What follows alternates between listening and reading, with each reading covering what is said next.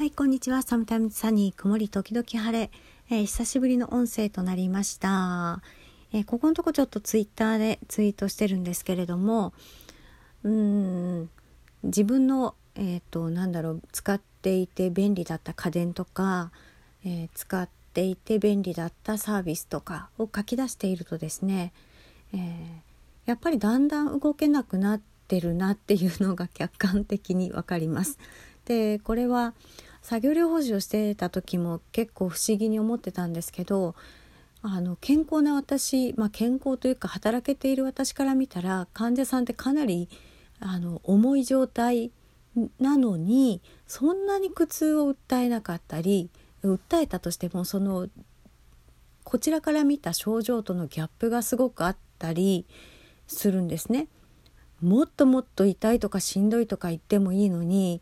なんか割と普通にしているみたいな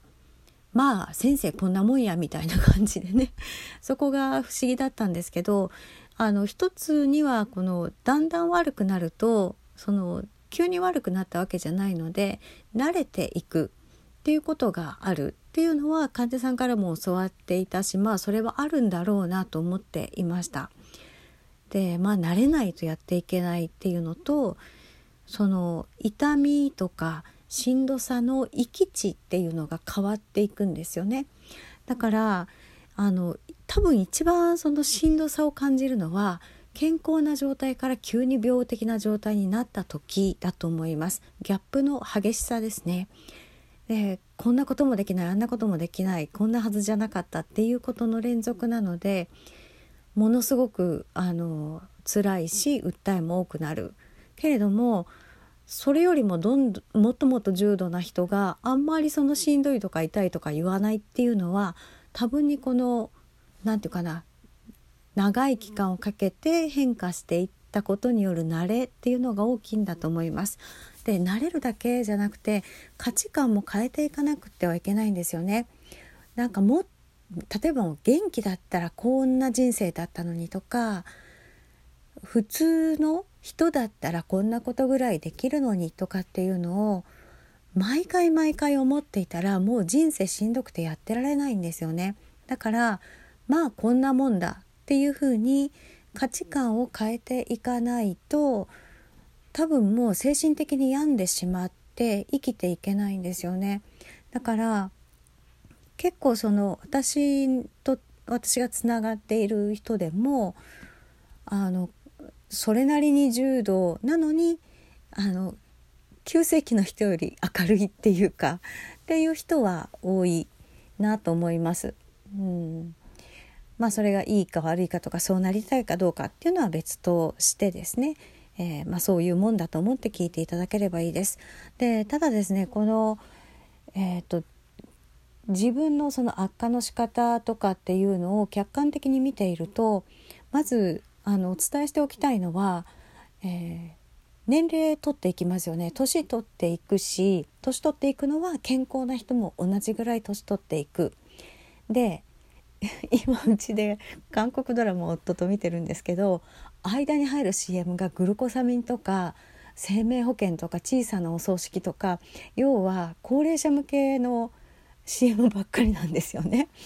でうち2人とも医療従事者なのであのグルコサミンとか効くわけねえだろって30代40代の頃の時は言ってたんですけど最近夫が膝が痛いって言い始めてグルコサミン買おうかなとか言い出すんですよね。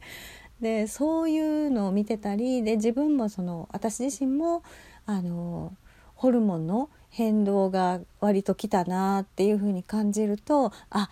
50代とかその40代50代の揺らぎ世代の女性の患者さんが言ってた訴えってこれかみたいなのがやっと分かったりするんですけど要は健康な人でも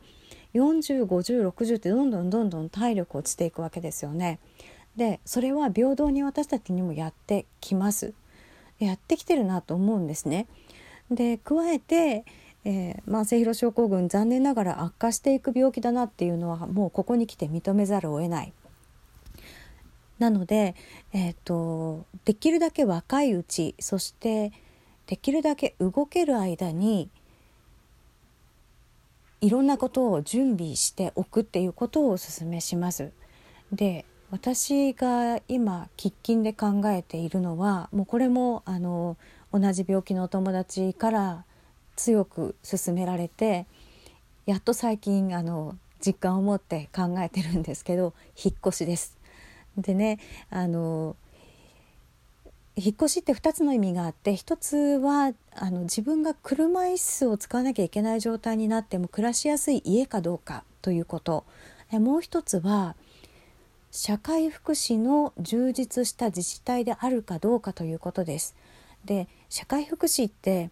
国で決まっているものと自治体で決まっているものが、えー、あってで間違ってたらあの社会福祉さん教えてください。であってで運用も違うんですね。だからあのよくツイッターでえなんか手帳何級だったら何々が支給されるはずとか何のサービスが使えるはずとか言って揉めることがあるんですけど自治体によって全然違うんですね。なのでその福祉にちゃんとお金をかける自治体、まあ、かけられる余裕のある自治体かどうかとかそういう方向性の自治体かどうかっていうことがこの先すごく大事になっていきます。特に、えー、っと働く世代がどんどん少子化で減りますよね年金とかその福祉を支えて税金を納めてくれる世代がどんどん先細りするということは今今もうでしんどい自治体っていうのはもうさらにしんどくなっていくわけですよね福祉に出すお金もなくなっていくっていうことは、えー、まあ自分がそれなりに心地よく過ごしていこうと思ったら、えー、比較的その手厚い福祉が期待できる自治体っていうのを選んで、えー、引っ越しておくっていうことが割と大事かなと思います。でプラス、えー、自分が年を取ってそして病気が進行して、えー、車椅子を使うような状態になっても暮らしやすい家かどうか。で聞くところによると,、うんとエレベーターのないえー、階段で上がり下りする家に住んでいると階段上がり下りできるってことはしてなくてもですよできるってことだろうからっていうことで車椅子が支給されない恐れもあるらしいんですね。なので、えー、なんだろう必要な舗装具をちゃんと手に入れるためにもそういう準備は必要かなと思っています。で私も夫もなんかまあみんなそうですけど来年また一つ年を取るんですよね。ってことを考えたらあんまり時間的な猶予はないなと思っていて私は病気になってから多分4回ぐらい引っ越しをしてるんですけど、えー、もうまあどの時も私自身はほとんど何もしてないんですが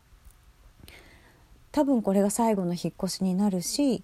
えー、よくよく考えてやらないといけないしだけど急がないといけないというふうに思っています。ということで、えー、自分のこれまでの履歴を、まあ、客観的に見てみるとですね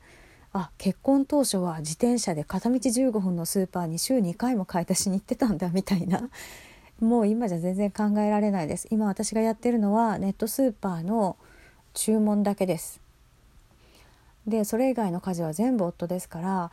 あこんなに変わるんだなっっていうことをまああんまり恐れずに、まあ、そういうこともあるよねっていうのを頭に置いていただいて、えー、先々の人生少しでも快適になるように、え、考えていただければなと思います。それではまた。